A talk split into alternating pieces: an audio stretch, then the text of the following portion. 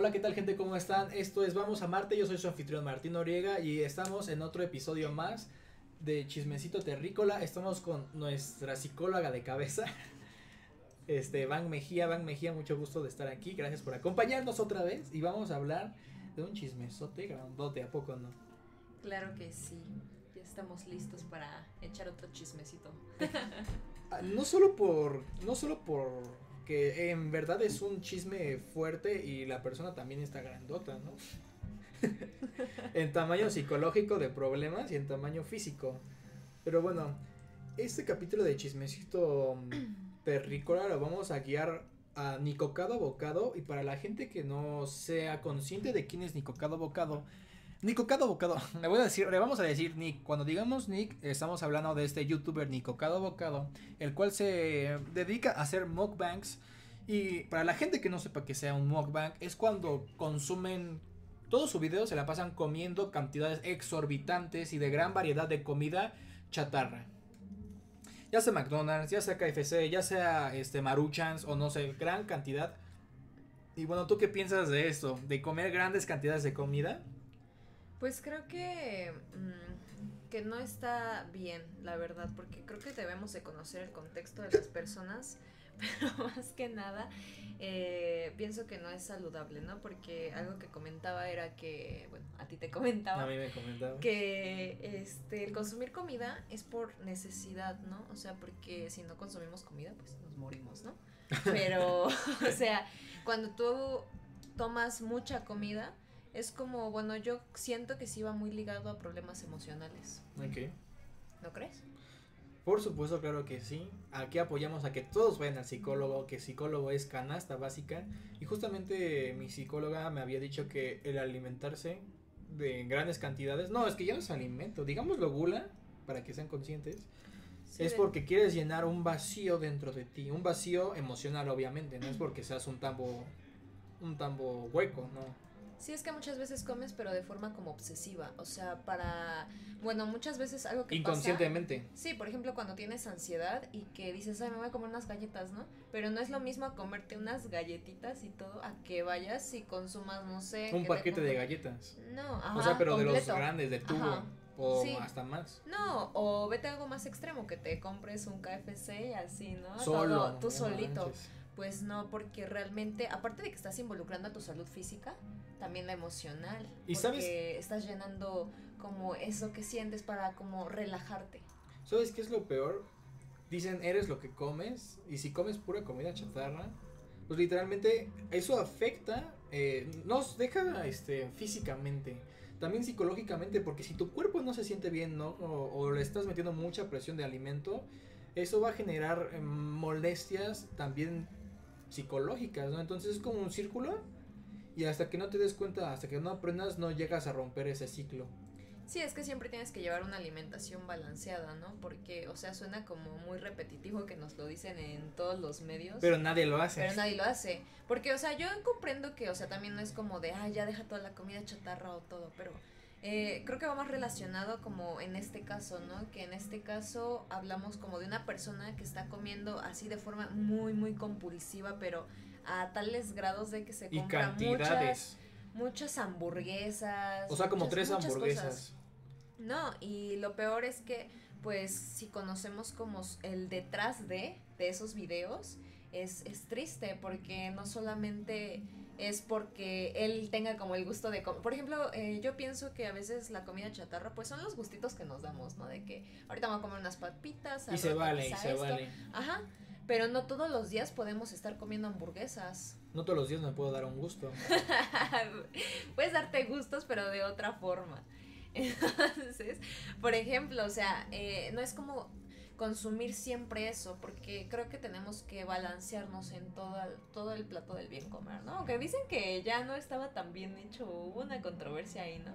Pero bueno, no el sé, caso- la neta no sé. bueno, el caso es que pues es comer porque pues quieres pues, o sea, llenar más que nada como la necesidad fisiológica, no llenar la necesidad como psicológica.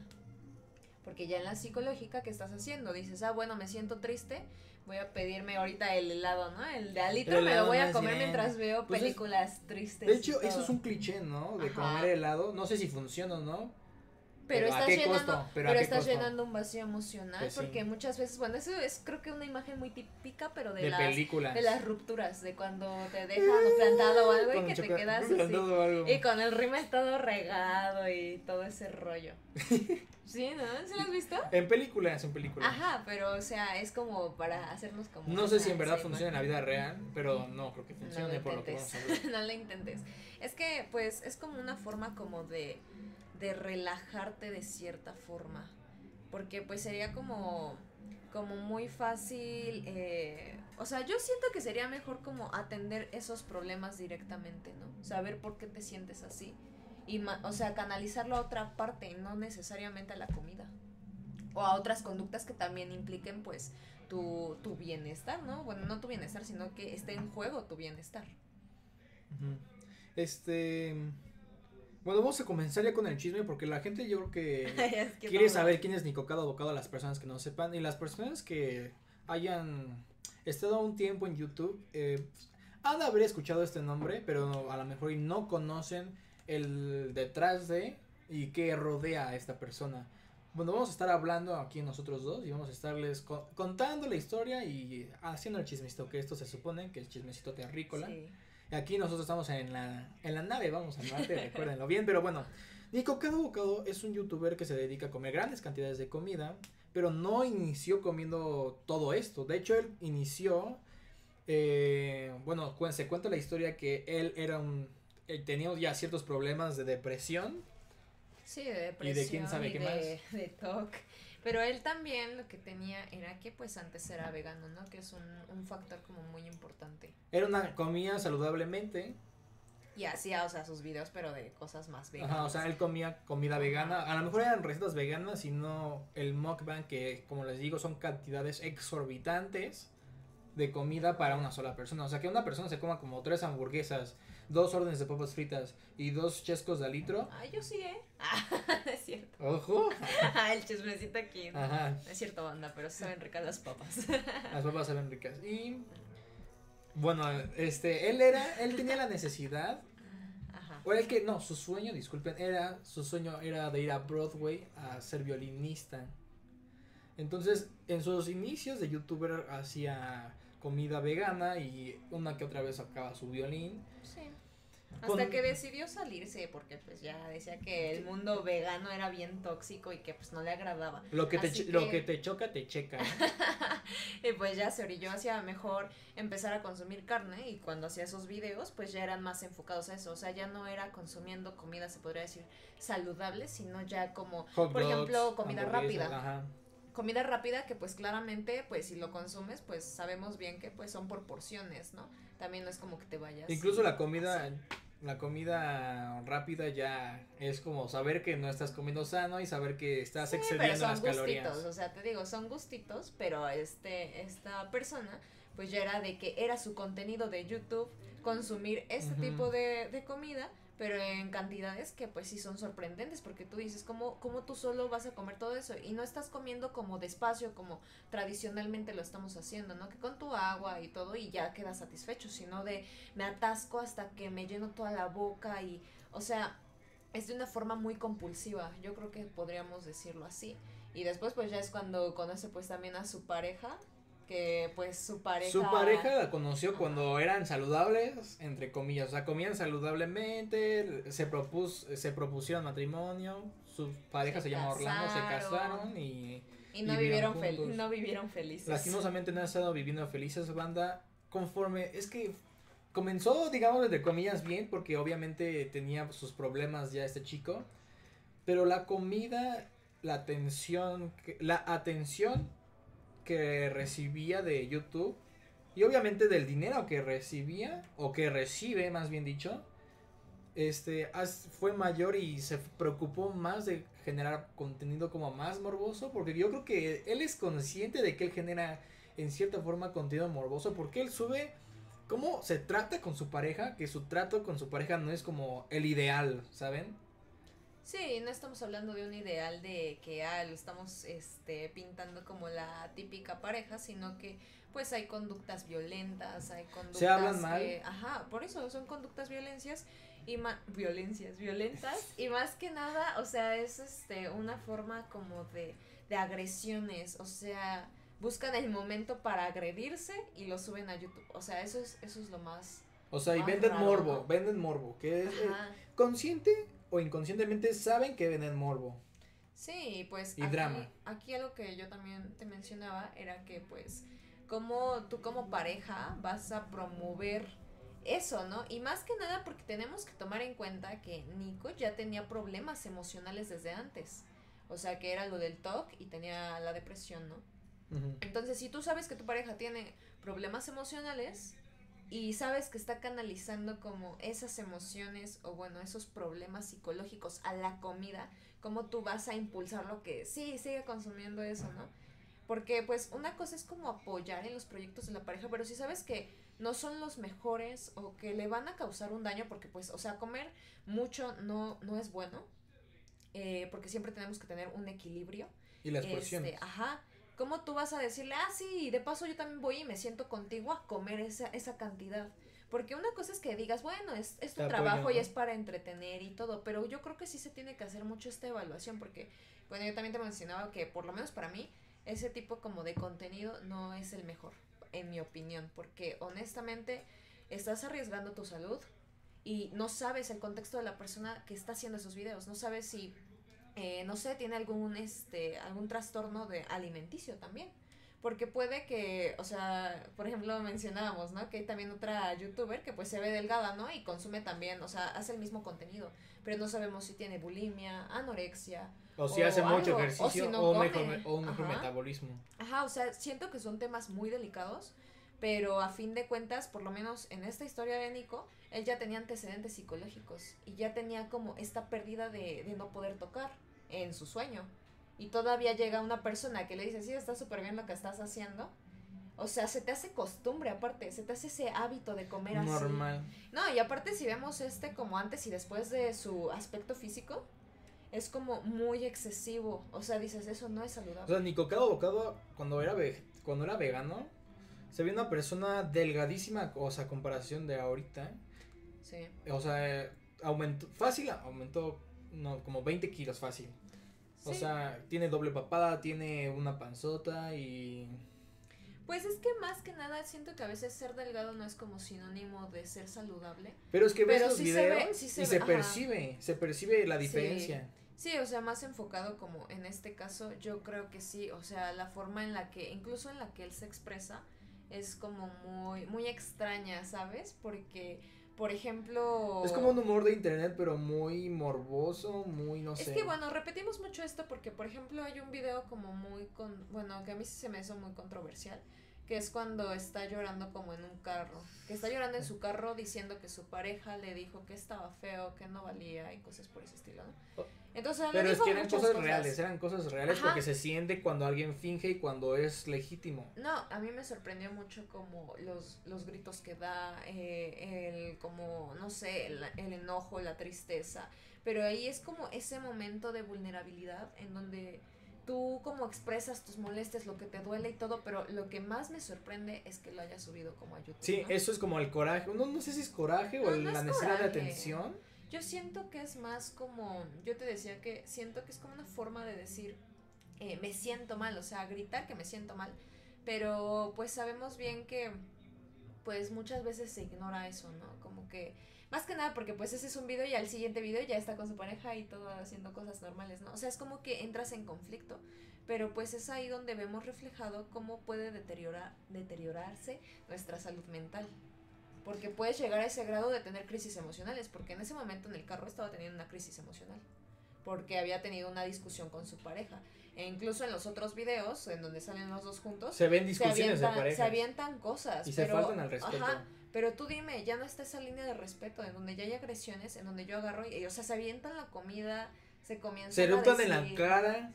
o sea, pero tú dices, una cosa es que pues tú quizá, o sea, esto es nada más hipótesis, ¿no? Que estés en tu performance de decir, no, pues es personaje y ya, ¿no? O sea, fuera de la, fuera Yo de tengo- eso, Yo tengo una cosa con los cosa. personajes. Ahorita quiero hablar de eso. Qué Pero bueno que lo sacaste, ¿eh? pero bueno, o sea, estás quizá en tu performance de eso y todo, ¿no? Y dices, no, pues es que fuera, tú, pero tú sabes que eres un personaje y todo. Pero, por ejemplo, ahorita no es un personaje, es una persona. Es, una persona de la vida cotidiana. Y a mí, o sea, me hace como más a la reflexión de que, por ejemplo, ahorita es algo que podemos observar, ¿no? Pero ¿cuántas personas no hay alrededor de nosotros que pueden padecer algo así? O que probablemente hacen como esta parte de comer compulsivamente. Y bueno, son temas muy delicados porque por lo menos cuando cuando padeces algo similar, pues sí, es como un trabajo muy duro de enfrentar. Pero pues dime, a ver, dime lo de los personajes. Es que los personajes, miren, cuando fue el boom de YouTube y cuando se empezaron a hacer aquí en México ciertas cosas como el crew de Whatever Tomorrow, el No Me Revientes, si ustedes saben a qué me refiero, apenas se generaba esta cultura del internet y decían, es que es un personaje, déjame, y en cierta forma dices, bueno, es un personaje, vale, ¿no? O sea, no es él, quién sabe qué. Pero ya teniendo esta edad, este tiempo, esta experiencia, digo, oye, pues ¿quién más este... ¿Quién más hace el personaje? ¿Quién le pone las palabras al personaje? ¿Quién dice esas palabras? Pues tú, compadre. Hazte responsable de tus actos, ¿o qué? Vas a, vas a violentar a las personas. Y cuando llegue y cuando te y cuando te citen cuando te citen a la corte vas a decir, "No, ¿cómo crees si fue un personaje?" O sea, sí le, sí le pegué, sí le reventé la cara a golpes, pero es un personaje, ¿cómo creen? No, o sea, hazte responsable de lo que dices, sea o no sea un personaje. Pues es que muchas veces también pasa que pues llegas al punto en el que te crees ser el personaje, ¿sabes? O sea, que quizás sí llegas con una idea de ser. Que cuando el personaje se convierte en tú y ya tú eres el personaje. Es como, es que sabes qué? que yo lo, yo lo relaciono mucho con esta parte de los roles, que siempre estamos pues jugando un rol en la sociedad, ¿no? O sea, siempre estamos siendo quizá el hijo, el amigo, pero cambias mucho tus dinámicas pues sociales, ¿no? O sea, cambias tu forma de ser. Pero, pues, eso es normal. Ah, o sea, sí, sí, o sea, eso es lo normal. Pero tú cuando llegas a, a, a ser un personaje, o sea, a interpretarlo, pues obviamente vas a tomar, ahí vas a hacer ese rol, porque pues tienes que ser él. Pero a veces hay conductas de ese personaje que ya dieres a ti. Y dices, ah, bueno, es que mi personaje, por ejemplo, algo que pasó, que pasó, que fue creo que con Dana Paola, de cuando estaba en la academia y que le dijo algo a una de las de que estaban ahí concursando y todo, y, ah, que y, que salió así con su acento súper este, español y todo pero por el personaje que tiene en Élite, ¿no? Que le dijo así como las mismas palabras y le, empezaron a criticar mucho. Es que son cosas que se aprenden. Ajá, porque se vuelve un hábito, porque cuando interpretas mucho tiempo, te preparas mucho tiempo para un personaje, pues sí tomas algunas cosas. Incluso no siempre es malo, ¿no? Porque muchas veces aprendes del personaje y dices, no inventes, o sea, reflexioné esto o pensé esto. O te ves reflejado en él, ¿no? Ajá. Pero cuando tú ya te lo tomas en serio, por ejemplo, creo que fue con el Joker, ¿no? Que decían que era algo como... ¿Cuál Joker? Porque mira, hay el Joker de Jared Leto, que según hacía bromas, así como le envió los, la cabeza a Margot Robbie y quién sabe qué, eso es como, oye, bro, tranquilo, es un pinche personaje, no tienes que hacerme esas payasadas, ¿eh? sí. O sea, el, el Joker de Jared, no, no, del, del, del, ¿cómo? El Joker, pero de la saga de Nolan el que todos dicen es el mejor Joker. El Bron no tenía que hacer tantas payasadas como para hacer un buen personaje, como para darle vida a, a esa, a esa locura, ¿no? Pero a lo que voy es que adhieres muchas cosas a ti, o sea, porque las tomas y ya, eh, o sea, no te estoy diciendo todo el personaje, pero sí muchas cosas. Entonces aquí puedes agarrar las cosas buenas del personaje o las cosas malas. Ay, hay que tener cuidado. No, y ahí aparte creo que pues por lo menos sí llevan. ¡Woo! Gente, disculpen, tuvimos un problemita aquí, pero ya regresamos. Estábamos hablando sobre los personajes y que te hagas responsable de ello y que cuando un actor llega a estudiar tanto un personaje puede aprender y reflexionar del mismo personaje. Sí, y aquí podemos aprender de buena o mala manera, ¿no? Sí. Bueno, conductas que nos pueden pues traer como beneficios a la vida cotidiana y cosas que pues no, porque hay cosas que pues como decías, ¿no? O sea, o sea no puedes como justificarte en decir, ah, es que fue el personaje, ¿no? El que hizo eso. Porque ahí pues sí. Como lo que pasó de Just Stop, lo que pasó de Just Stop. Ah, sí, también. Sacando el tema, ni modo que ella saliera. Ay, que, estuviera, que estuviera aquí enfrente del, ¿cómo se llama? No, o sea, sí hablé, sí, sí vi un video, este, medio turbio Sí. de una niña. Y pues. Y no, fue un personaje, fue un personaje, Fue no me metan en la crítica. cárcel, fue una crítica social.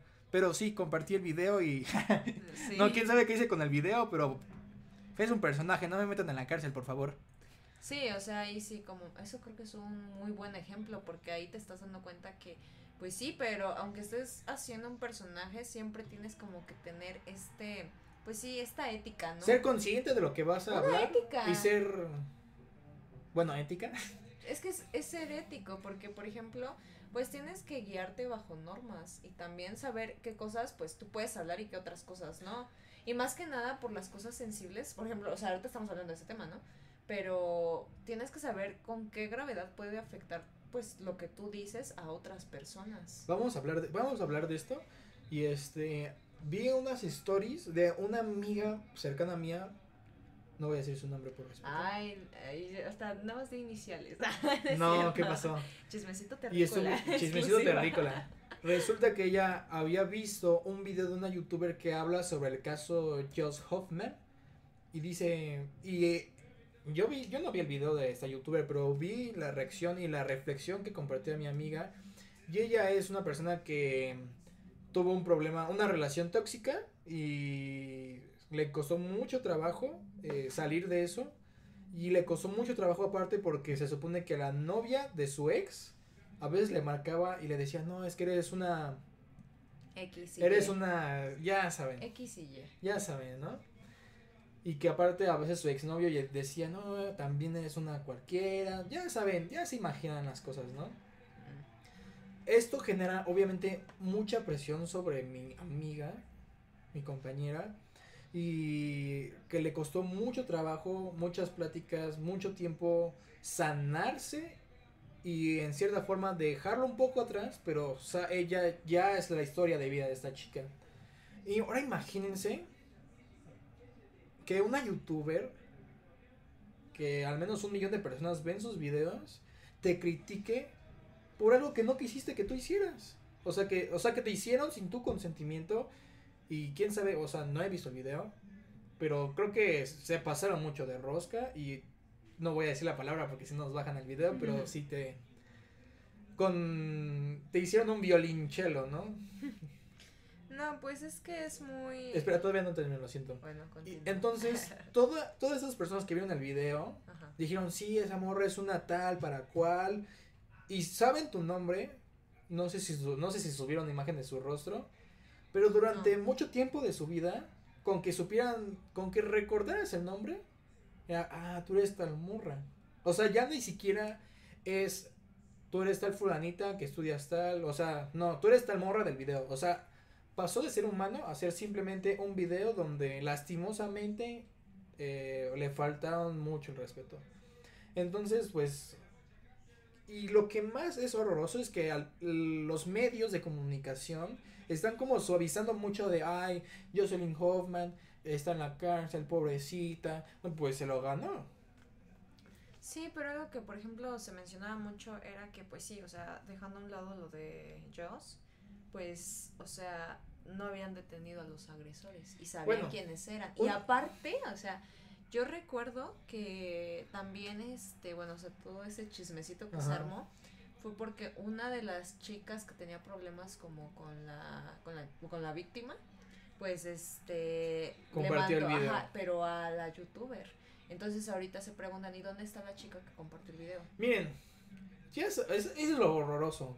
¿Sí? Todas esas personas que están involucradas, al igual que Sí, deberían es que estar- todos tendrían que estar Sí, ahí. deberían estar ahí. O sea, no es ni una más. Bueno, quizá no Josh tanto porque no cometió tal delito. O sea, de no cometió No, eso, pero sí lo agravió. No, y sabes qué, que más que nada tuvo que haber cuidado todo lo, tuvo que tener cuidado con todo lo que dijo y cómo. No debió sea, haber, cómo no debió haber hecho ese video. No, pues no ves que hasta este, creo que el video se llamaba Patética Generación o algo porque lo comenzaron a Sí. divulgar mucho.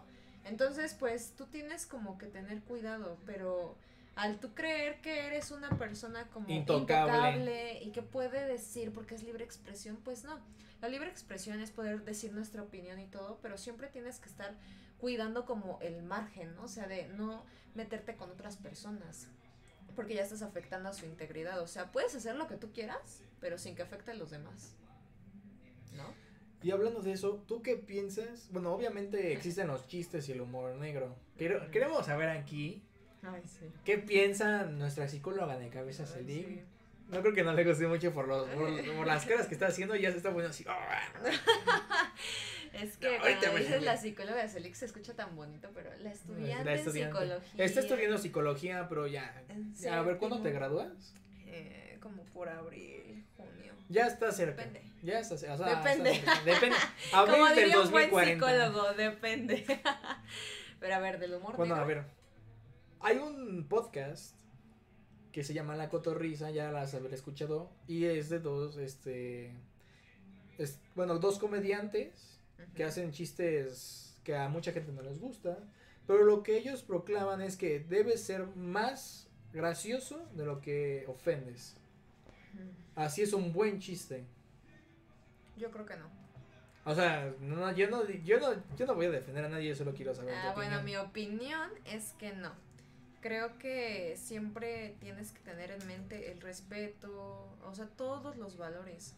Porque, o sea, una cosa es que tú agarres y sí, ponle que sea tu chiste y todo, pero lo hagas en objetos, ¿no? Y digas, pues aquí estoy hablando quizá de una manzana, de un vaso, de, De algo, ajá, o sea, objetos, pero no te estás metiendo con nadie. Pero si estás haciendo chistes hacia el cuerpo de alguien, hacia la integridad de alguien, hacia las emociones de alguien, porque muchas veces los chistes, o sea, con humor negro, son referidos a aspectos físicos, ¿sabes?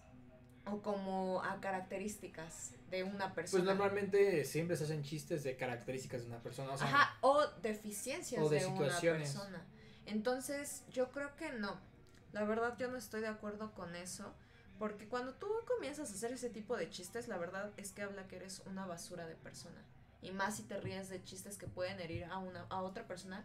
O sea, yo creo que a nadie le daría risa si mencionan algo con lo que tú te sientes identificado. A menos de que sea algo muy X, ¿no? Como algo, como una caída, que dices, "Ay, o sea, todos nos podemos reír de eso. Pero qué tal y te dicen, ah, bueno, ella se cayó y no pudo volver a, no sé, a hacer lo que le gustaba. O que perdió ahí sus sueños y ahora está en una cama y todo eso y te sigues burlando de eso.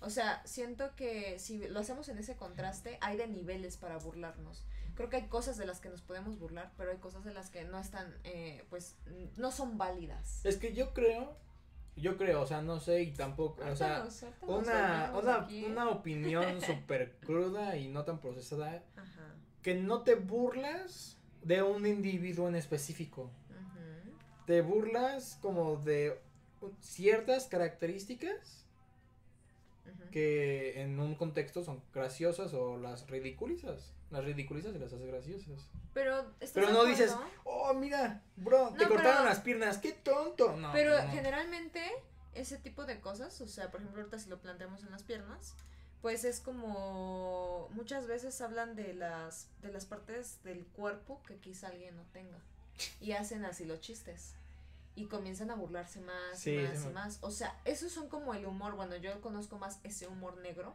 porque sé que, o sea, es más como fácil de que se burlen. O, o sea, por eso es que te digo, o sea, cuando tú te metes ya con características físicas o así, creo que no está chido. Y si estás haciendo ese tipo de chistes, pues tienes que volver a valorar si realmente son graciosos, porque a veces no nos reímos tanto porque digamos, ah, sí, eso me causa mucha risa, sino como de nerviosismo o porque sale de lo común. Porque en sí, ¿sabes por qué se produce como la risa? ¿Por nerviosismo? No. O sea, a ver, a ver, piénsale, Martín, ¿por qué? ¿Por qué nos reímos? Para soltar tensión. Puede ser, pero eso es en otros contextos. Pero ahorita, ¿por qué nos reímos? ¿Cómo que puede ser? Depende. bueno, nos reímos porque pasan cosas inesperadas. Por ejemplo, o sea, tú siempre estás como, por ejemplo, un día en la calle, tú estás como viendo o previendo que pues vas a caminar, vas a ir, no sé, a las tortillas, vas a regresar y vas a entrar a tu casa y vas a comer. Eso es lo común y no te va a causar risa, vas a agarrar, vas a pagar y todo. Pero, por ejemplo, ¿qué te diría si sales y te caes, y te caen todas las tortillas, ¿no? Y de pronto ahí te pones a recoger una por una. Son eventos inesperados Las que te causan... A ver, si te caes con las tortillas. Pues no la vas a dejar tiradas ¿Las ahí. ¿Y los Pues- pájaros no comen? Pero pues las ¿Y agarras, te las la desmenuzas. A veces las vas a dar a cada uno. No las dejas A ahí ver, si, como ¿ustedes qué payaso. si se les caen las tortillas, Ya está en su. El suelo de la calle. No te las vas a comer, pero las recoges porque no las puedes dejar ahí tiradas. y si quieres ir a alimentar a los animales o a los pajaritos o así, pues Las las agarras y se las das. ¿No crees? Es que nunca he visto tortillas tiradas.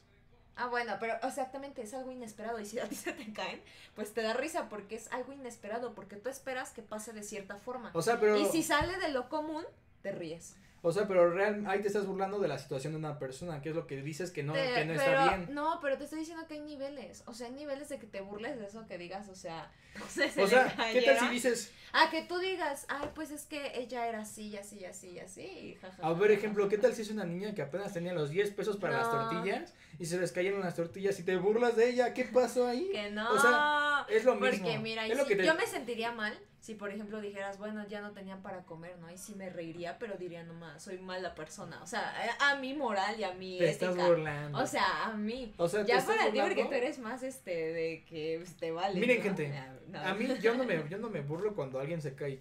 Es muy raro cuando lo hago y es porque estuvo muy aparatosa, pero yo no me río cuando alguien se cae. Es algo muy raro. Pero yo no me río. Pues yo creo que nada más si son mis amigos. Sí, pero les ayuda a No, levantarse. mucha gente. No, mucha gente sí se ríe cuando se cae. no. Yo no digo dejen de hacerlo ni nada, pero la neta yo digo, si a me mí- caigo, pues me gustaría que alguien dijera, ¿qué pasó, campeón? Creo que algo que llega a pasar es que si alguien se cae, se arma el silencio para ver, pero ahí es como un contagio, porque si una persona se para y la ayuda y todo, todo el mundo se queda callado y no, como que intenta no reírse. Pero con uno que se ría, todo se el ríen. mundo se empieza a reír. Porque Yo es vi- una forma como de contagio. Yo había visto que los monos se ríen cuando otro mono se cae, pero para soltar la tensión de saber que la otra persona está bien. Sí, es que hay diferentes Porque tipos si ves de risa. que... O sea, sí estaría bien pasado de lanza que ves como una abuelita sale volando porque la chocó un coche y diga, "Ah, la chocó un coche una abuelita y salió volando. Pues no te ríes y dices, what the fuck, acaba de matar, ¿no? Sí, es, es por eso que te digo, o sea, no es lo mismo que se me cayeron las tortillas a atropellaron a una abuelita. ¿Te das cuenta del nivel? Tú riéndote. O sea, Bueno. tienes razón, pero es que yo no me estoy burlando Bueno, de o la sea, sí, pero en general te digo, hay de chistes a Pero chistes. podría ser gracioso que una abuelita... Sí, pero hay, sale hay volando. chistes muy sencillos que pues te hacen reír y hay otros que dices, no ma, o sea, sí te estás pasando. Y por ejemplo, ahorita que mencionabas lo de la cotorriza, dices que se llama, ¿no? El podcast. Ey, ¿No lo has escuchado? No, Yo no, sí. pues ni ganas tengo después de que me dijiste. No, justamente había escuchado un chiste. Bueno, no es un chiste, es una anécdota. Que contó Platanito en su episodio, creo que ¿Ese 100. es el conductor? No, no, no. Platanito fue un invitado. Mm. No, hubo un momento donde una anécdota que contó que sí está graciosa. Y la otra que contó, sí, no me reí. Sí está. Mejor ni me Medio lo digas turbia. porque si no sí me voy a enojar, porque la verdad es que ¡Osh! es lo que es que mira, yo sí soy de la idea que siempre hay que respetar, ¿sabes? Porque Pero te burlas que- cuando alguien se cae. Ay, que no. En fin, la Entonces, ay, no, hipotenusa. no, no, no, no, no, aquí no me hagas quedar mal. O sea, Aquí- aquí no Fuera me- de micrófono, sí, si Ahorita quieres. nos arreglamos. Pero aquí pero cuando aquí no. Grabando, por favor, no, ahórrate no. eso. Pero a lo que voy es que muchas veces hay chistes que pueden lastimar a alguien, ¿sabes? Entonces yo sí creo que sí intento yo tener, por lo menos yo en mi vida así en general, intento tener cuidado como con las cosas que digo y hago porque no sé qué cosa vaya a afectar al otro. Porque yo sé bien que, o sea, una cosa es que yo hable de mí, me burle de mí mismo. Y eso está chido, ¿no? Porque muchas veces... Ah, ¿Qué tan chido así No, o sea, depende, depende también de... Ah, ¿qué tan chido chico? Bueno, pero, o sea, pensando en una, salud, en una salud mental, pues, estable y todo, que te rías de que, no sé, que se te, que te maquillaste mal un día, ¿no? Y te empiezas a reír y te digas, nomás, sí, sí me pasé. Pues a mí nunca. A que tú agarres y le critiques a la de enfrente hasta porque respira, ¿no? Pero ahí pues ya van otras cosas. O que te burles de esa persona. ¿Sabes que sí me he dado mucha cuenta de gente, bueno, de cierto tipo de personalidades que se burlan de ella, de lo que le pasa y lo de los miserables que son, que inmediatamente te das cuenta que tienes problemas, o que tiene problemas, o que es inseguro. O que muchas veces le hicieron ese tipo de chistes que ya mejor él primero los cuenta.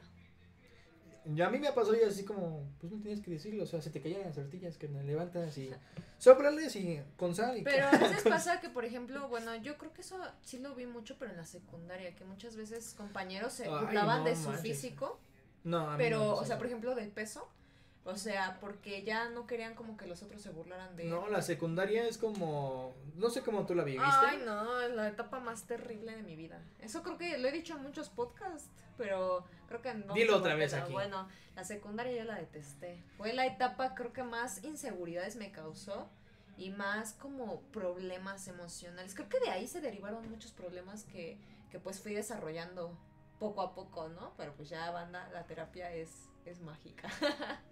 Gente, no sé si escuchen la, la música que hay. No les voy a decir dónde vivo, pero hay. Ay, sí, vas a la No voy, no, no voy a decir porque. El pero- hay un. Hay un problemilla aquí con mis este vecinos que ponen su música bien pasados de rosca. Espero que no se escuche aquí, pero bueno, Nada más pasaba. nada más para que sepan Contexto. contexto, sí, porque yo escuché la canción y yo casi la cantaba, ¿eh? Ah, pues sí, pero ahorita no. Ahorita Ese no. es otro podcast. Es. Bien, entonces, este, mira, yo creo que mi vida, ha estado- la neta estoy muy bien con mi vida. La secundaria, la primaria estuvo medio X, modo, más o menos, ¿no? No tanto. La Pues, secundaria. Ni te eh, acuerdas de la Más, más o menos, primaria. la secundaria, de la primaria casi no te acuerdas. Entonces, así Sí. digamos X. La secundaria, ahí como que sí, se- mis papás me dijeron, no, pues ten mucho cuidado porque los niños, pues entran en una temporada como de... No solo niños y niñas, ¿no? O ya, ya está cantando aquí la psicóloga. es que está buena esa canción. Pero bueno, sí, yo pienso que sí. O sea, creo que para ambos sexos la pasan mal. Mira, yo desde, o sea, Pero es que no entiendo por qué.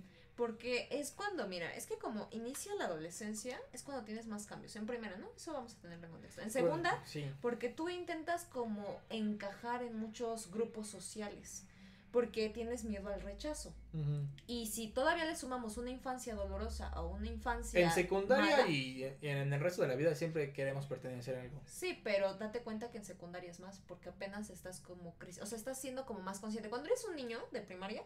Lo tú que te diga tu tú- jefa. No, tú vas con cualquier niño y le dices, oye, ¿quieres ser mi amigo? Y el niño te dice, sí, sí, quiero ser tu amigo. Y ya son súper amigos, Y si te dice que no. Pues ni modo, Porque si hay niños que dicen... Pues te pones triste No. y le dices, pues yo no quería ser tu amigo. Yo ahora, mira, tengo un globo y no te voy a Pues acabo mi querida chavito. ¡Hey, compa! Pero por ejemplo ahí, en la primaria es más así y en la secundaria no. En la secundaria no vas y le dices, oye, ¿quieres ser mi amigo? No. Vas e intentas integrarte por ti mismo y comienzan a hacerse los grupitos. Pero sí es un ambiente prestigio. ¿Y muy tóxico en qué? la Que secundaria. algo muy importante es cuando comienzan, ahí por ejemplo, quien tiene más prestigio es el que sabe más. Pero no, no el que sabe más. ¿Cómo, en cómo, un- cómo? Que Yo, que Por no ejemplo, creo que yo lo vi en la mucho- secundaria Yo lo vi mucho en hombres, por ejemplo, que si Que tú, más tú en qué estabas en qué. experimentado. Sí, pero que digas, que digas, o sea, es que yo lo, estaba- yo lo estaba dando en cuenta No, no como en el ámbito intelectual. de conocimiento. de, Mira, mira, chavito, ya viste que saqué puro 10 en mi libreta, ¿verdad? Te estoy diciendo que No, no, pero- que estoy sí. diciendo en, el- en la, en la experiencia. Pero es que no solo en la todo. secundaria, o sea, un hombre, Pero es más espera, permíteme, un hombre permite, ob- obtiene más valor socialmente cuando es experimentado. ¿Y cuántos amigos no tiene? Porque cuenta sus anécdotas. Sí, o sea, pero no, inicia, como podríamos decir, porque esto nunca lo había reflexionado hasta ahorita. Bueno, sí lo había reflexionado, pero no como ahorita. Sí. Que eso inicia en la secundaria, o incluso un poco antes, No, yo siento en la que- secundaria. Sí, incluso ponle que en sexto de primaria, porque ya estás en esa transición. bueno. Y acuérdate que el Pero desarrollo es algo no que es aprendes, fácil. de, es algo que aprendes de la sociedad. Sí. Sí, porque te das cuenta que Sí, o sea, la sociedad siempre va a tíos, estar involucrada. tíos, este, papás, Papás, o a- hermanos, al amigo de tu primos, tío, ajá, como que el hombre que eso. tiene más experiencia siempre obtiene más atención de ambos sexos. Sí. No porque tú como hombre dices, ah, me puede enseñar o quiero aprender o nada más para saber. Y las mujeres, como... Es más crítica, pero hacia el físico. No, no he terminado. No, yo No, o sea, se sienten atraídas a esa experiencia de, oye, me siento ¿Por tranquilo. qué no? ¿No? No. ¿A poco tú no te sentirías más algo? ¿Qué nos dicen que hombre preparado vale por dos? Pues sí, pero no en ese sentido. O sea, tú dime que no te sentirías más, Oye, este... ya brincamos. No pasa, esa es, el chi- esa Bueno, es la parte, esa es la parte del chismecito. bien. A ver, iniciemos Si con... llegaron hasta aquí, Gracias. viene la exclusiva. Ay, no, no, no, no. O sea, es lo que yo percibo. Ajá, sí. Pero ¿a poco no te gustaría que tu pareja estuviera un poquito más experimentada? O sea, que te ayudara en cierta forma. Pues sí que fuera más madura, ¿sabes? En algunos aspectos. la pero experiencia sí. trae Pero en sabiduría. la secundaria yo siento que no te fijas tanto en eso. Nada más te fijas en el vato guapo que... Más grande que tú, porque yo vi Y que, que las es morras. fuckboy, que aparte te lleva ¿Qué es como unos tres años, ¿no? Sí, yo no sé, no entiendo. Ah. ¿y tú crees que como las mujeres maduran antes que los hombres? ¿Tú crees que eso permitía que en la secundaria las mujeres se sentían atraídas por hombres dos años más grandes que ellas? Ay, no sé, es que Podrías, depende, o sea, depende del enfoque. Porque Suena mira, lógico, si, ¿no? si suena ahorita con Freud, que Freud es uno de los psicoanalistas más, pues es el, el padre del psicoanálisis. sí lo topo, era mi Él compa, diría, ah, bueno, él, micheladas. él, el con el que te tomaste las micheladas, él decía que pues son Que como está el yo, o el que te super yo y el... Sí, pero aquí te buscas una figura paterna y por eso es que te buscas a alguien más grande. Lo de la Electra, ¿no? ¿Cómo se llama? Edipo y Electra. El Edipo y Electra. Cuéntanos. ¿Qué es el- por Yo, examen, examen de psicología. Examen. Pues es cuando, o sea, cuando un niño es pequeño, pues tiende a, pues sí, como a idealizar, bueno, no idealizar, sino como que ve a la figura paterna, o sea, a tu papá y a tu mamá, los ves Dependiendo como... de qué sexo es. Ajá. Porque Sí, va a depender mucho, pero vas a verlos como lo máximo. Por ejemplo, más, pasa mucho con las niñas, ¿no? Que no sé si han visto esos videos, o sea, creo que aquí va a quedar más claro, que es cuando vemos esos videos en donde las niñas o los niños se ponen celosos del papá o de la mamá. De que no, no agarres a mi mamá, o no, no, no le, no le des besos, y se enojan y todo. Pero es porque están en- pasando por esta etapa en donde pues creen que la mamá es suya o el papá es suyo. Por ejemplo, las niñas pues tienden a decir que pues los papás son sus príncipes y todo. Y en las mamás pues son como de que, ay, no, ella es mi protectora, ella es todo, ¿no? ¿Y qué pasa? Que después, eh, claramente aquí hay mucha teoría, pero para resumirlo, eh, llega un punto en el crecimiento en donde ellos aceptan eso, la pérdida, como de que no es, no es de ellos, o sea, que no es como este eh, instinto amoroso de decir, ay, es mi mamá mía y nos vamos a casar y todo, porque no va a pasar. ¿Por qué? Porque aceptan, o sea, es una cosa bien rara. Sí, porque turbia. entiendo que hay como una competencia. De hecho, hay una competencia entre, el padre o entre la madre, Ajá, y el dependiendo. niño. Sí, porque aquí es como en eh, cruzado. Por ejemplo, si eres niña, tú vas a idealizar más a tu papá y vas a decir, ah, es mi papá y yo me voy a poner celosa de mi mamá. Pero si tú eres niño, Hay que hablar de los daddy issues. sí, pero por ejemplo ya con Espera, los no, este con los papás, eh, no, con los niños, pues qué va a pasar que van a decir, ah, no, ella es mi mamá y van a tener el conflicto con el Con el papá. Entonces eso se llama el complejo de Edipo o el de Electra. ¿Por qué? Porque tú vas Edipo, a querer- hombres, Electra, mujeres. Así de fácil. Eh, Para la, para la gente que nos está escuchando, porque. Sí, es, es mucha teoría, pero se podría decir esto, que con los videos en donde se ponen celosos de los papás o de las mamás, porque creen que el- la figura pues es de ellos y así, y se vuelven como muy, muy celosos, pues llega una parte en donde ellos, o sea, esto pasa alrededor de los 4 o 5 años más o menos, cuando están súper chiquitos. Y entiendo yo que, porque también me dieron eso, este, que acaba cuando el niño acepta la derrota ante, su- ante, Ante su padre o ante su madre. y es cuando busca una pareja Similar. A su Que- que no pudo tener. Paterna o materna. Ajá. Sí, pero por eso es que, te digo, va a depender Eso sí el está modelo. turbio, eso sí está Sí, turbio. pero te digo, va a depender mucho el modelo que quieras seguir. Pero ¿cuál era la pregunta antes? Ah, mira, fíjate que quería hablar ya para, ya para cerrar. ok, Este, siento, percibo, corrígeme si quieres. a ver. Eso es una opinión. Yo siento, y yo creo que, bueno, ya ahí te va. Que, que las chicas que no tuvieron un padre cerca de ellas son más propensas a buscar un, un sugar daddy. Puede ser, te digo, depende del enfoque, pero si nos vamos por el enfoque igual de Freud, sí, diría que sí. Depende del enfoque, pero todos dicen que sí. Es que sí llega a pasar, ¿sabes? Pero no muchas veces te buscas el Daddy Sugar porque pues, quieras tu Es que figura mira- paterna, sino que muchas veces, o sea, aquí estamos, depen- depende también del contexto, Y pero de- sí. o sea, Por ejemplo, aquí vemos que es porque, bueno, muchas veces no solamente es porque busques una figura paterna o algo así. Puede ser, pero yo siento que va más ligado hacia lo social, que es otra teoría, que es ya hacia los bienes económicos y todo, porque dices, ah, o sea, que es lo, no es lo mismo a que andes con un chavito, por ejemplo yo, ¿no? Que tengo ahorita 20 años, ¿no? Para la banda que no sé cuántos años tengo, tengo 20, ¿no? Y ahorita anduviera con un niño de 15. Pues espera, no sería lo mismo, pero si ahorita ando con uno de Ahí sí- 50, tampoco sería lo mismo. pues tampoco, pero a lo que voy Porque ese vato ya es se que pudo ¿quién, haber quién tenido tiene, familia. quién tiene más bienes materiales? Pues el de 50. Ajá. ¿Y quién está más maduro? Pues el de 50, ¿no? Pues. Entonces yo siento que es más hacia el interés que a veces tienen de dicho. Yo digo, ahí te va lo que yo pienso. A ver. O sea, pero pienso y reflexiono, ¿no? O sea, no es porque lo suelte así porque sí. Ujú. Ima- existe energía masculina y energía femenina, ¿va? Ajá. La energía masculina es una energía fuerte en estado físico. Ustedes tienen una fuerza de intuición y Como demás el cosas. y el yang. Sí, o sea, exacto. Nosotros somos proveedores por naturaleza. Ahora imagínate no tener esa energía masculina de padre en tu vida. Buscas un hombre. Y ya como tienes necesidades sexuales. Pero muchas veces otra figura, bueno, algo que pasa mucho es que si tú no tuviste a tu padre, otra persona toma ese rol. Ya sea O tu tío, O lo mezclas con tu mamá. o O sea, si se te fue tu Ajá. papá, dices mi mamá es. Sí, porque creces con eso. Es mamá y papá.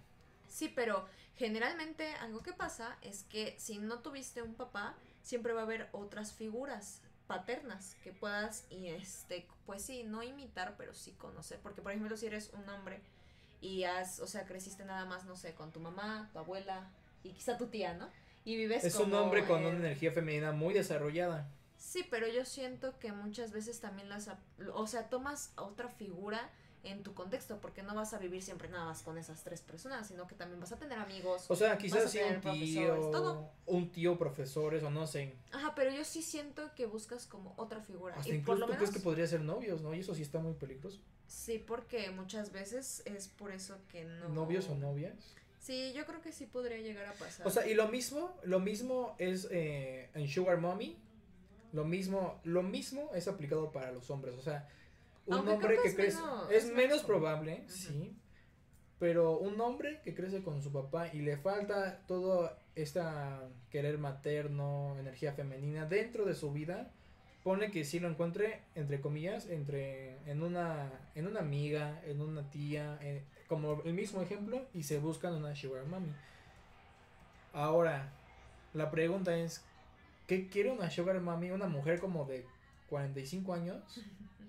Me acordé de una ¿O anécdota de de, un 50? ex, porque un ex, aquí chismecito terrible. ¡Ojo! ¡Ojo! Este, por ejemplo, en Twitter le mandaban, o sea, yo ahí, ¿no?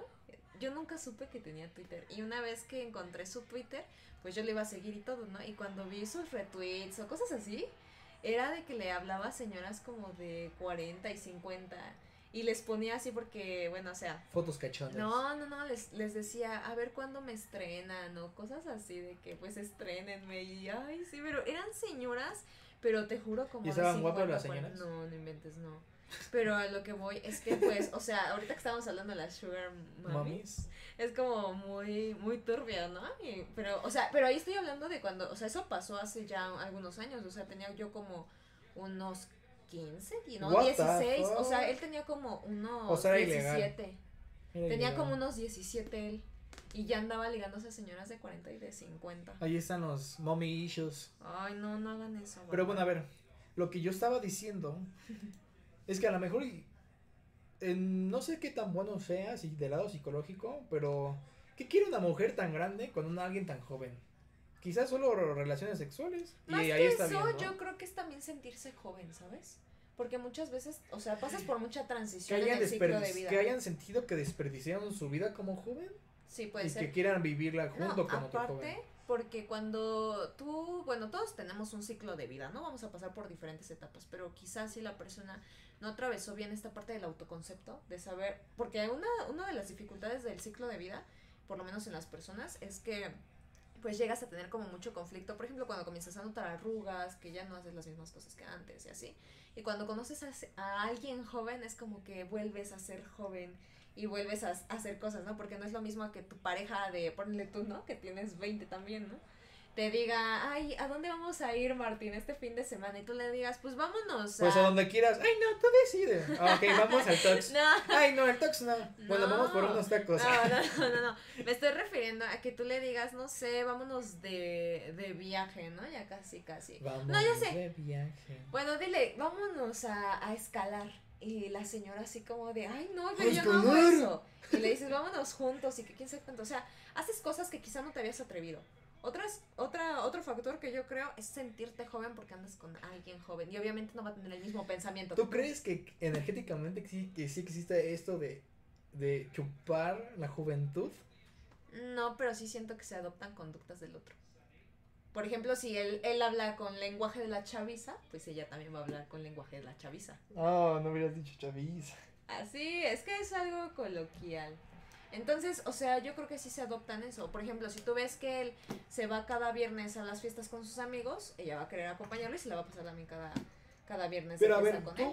tú que tienes un conocimiento en psicología, ¿tú crees que esas personas, mm, las mujeres, bueno, ya sabemos que los jóvenes que buscan a alguien más grande está mal. Y las mu- yo supongo que las mujeres que buscan a alguien más, Joven. o sea, sí, una señora de 50 y yo, uno- yo de 20, está, está mal, ¿no? O sea, Sí, yo pienso que psicológicamente no para, yo pienso que para ambos está mal, porque muchas veces se aprovechan de la edad del otro. Es como cuando criticamos esta parte también de cuando uno de 25 se liga a una de 15. Pues no son las mismas necesidades que tienes. Y eso pasa igual cuando tú eres una persona, ponle de 40 años y andas con uno de 20. No son las mismas necesidades. Y van cambiando porque cada uno ya, ya atravesó por diferentes etapas. O sea, dicen que para el amor no hay edad y todo, pero yo no siento que se refiera a la diferencia de edad, sino a que tú te puedes enamorar en cualquier etapa de tu vida. Y no Ah, necesariamente en la distancia que hay entre tú y un menor de edad. Entonces, yo sí pienso, o sea, esa es mi opinión, que no está cool como tener ese tipo como de relaciones, porque yo siento, o sea, yo, que no funcionan. Y si funcionan, pues ha de haber como allí algún interés o algo así. Es que mira, de algún los jóvenes dicen, ah, pues tengo relaciones sexuales con esta señora que está pasable o que está buena o que está fea. Me paga restaurantes. O, o sea, quizás no, jóvenes, hombres y mujeres. Me paga restaurante, me paga celular, me paga coche, no sé, lo que sea. Depende del poder adquisitivo que tenga esta persona ya adulta, ¿no?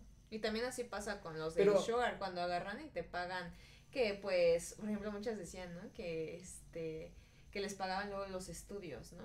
O que luego también les compraban los viajes, ropa, o viajes. los viajes, y por eso hacen muchos chistes como de, no, pues búscate uno de 90, ¿no? Para que te deje la herencia, o cosas por ese estilo. Pero muchas veces ahí yo pienso que es muy conflictivo ese tipo de relaciones porque a veces llegan a tener hasta problemas con los hijos, porque los hijos tienen tu edad. Y ahí es donde comienzan a decirle, oye, Es no, decir, pero pues "Ay, eso no está ah". cool. Y agarran y pues ahí se andan peleando. O sea, yo siento que hay muchos conflictos. Mira, yo no creo Yo que creo que ese tipo de personas o no tienen hijos o si tienen hijos, ni los quieren. Sí, pero muchas veces, o sea, es que yo sí soy más de esa idea que ese tipo de relaciones no llegan a ninguna parte. Porque siento que, te digo, la diferencia de edad sí influye mucho. No tanto por los años, sino por La las experiencia. experiencias que tienes a lo largo de ese tiempo. O sea, no es lo mismo el nivel de hechos y de sucesos que pasó una persona de 40, 50 años al que apenas tiene 20, porque apenas estás descubriendo todo el mundo de ganar dinero, de estudiar lo que quieres, de tener quizá parejas y quizá, o sea, sería aún peor que sea tu primera pareja y sea una persona de 50, ¿no? Yo creo que no está eso es para ambos sexos. ¿O qué opinas? Ya muy reflexivo. No, está bien. O sea, yo. ¿Tú tendrías una mini sugar? Es que en parte económica, la neta, a mí me da igual. Pero a ver, de unos 50 años, te dice, a ver Martín, vamos a No, tener una relación. yo creo que no creo, pero sí me duraría si está guapa. bueno, fuiste honesto. No, pero dije, no, no, señora, gracias. Me quiere robar mi ¿Cuál es tu límite de edad en las, en las ¿A personas? las mujeres? Sí, así que digas, no, ma, ya está grande y me estoy... Dos años. Quizá, ¿Dos años? O sea, dos años más, más grande. O sea, dos, dos más que yo. A lo mucho. Así que digas, pues sí se dio. Y es dos años más grande. Y hacia abajo, un año. Ah, ok. ¿Por qué? Porque mi hermano tiene dos años, es dos años menor que yo.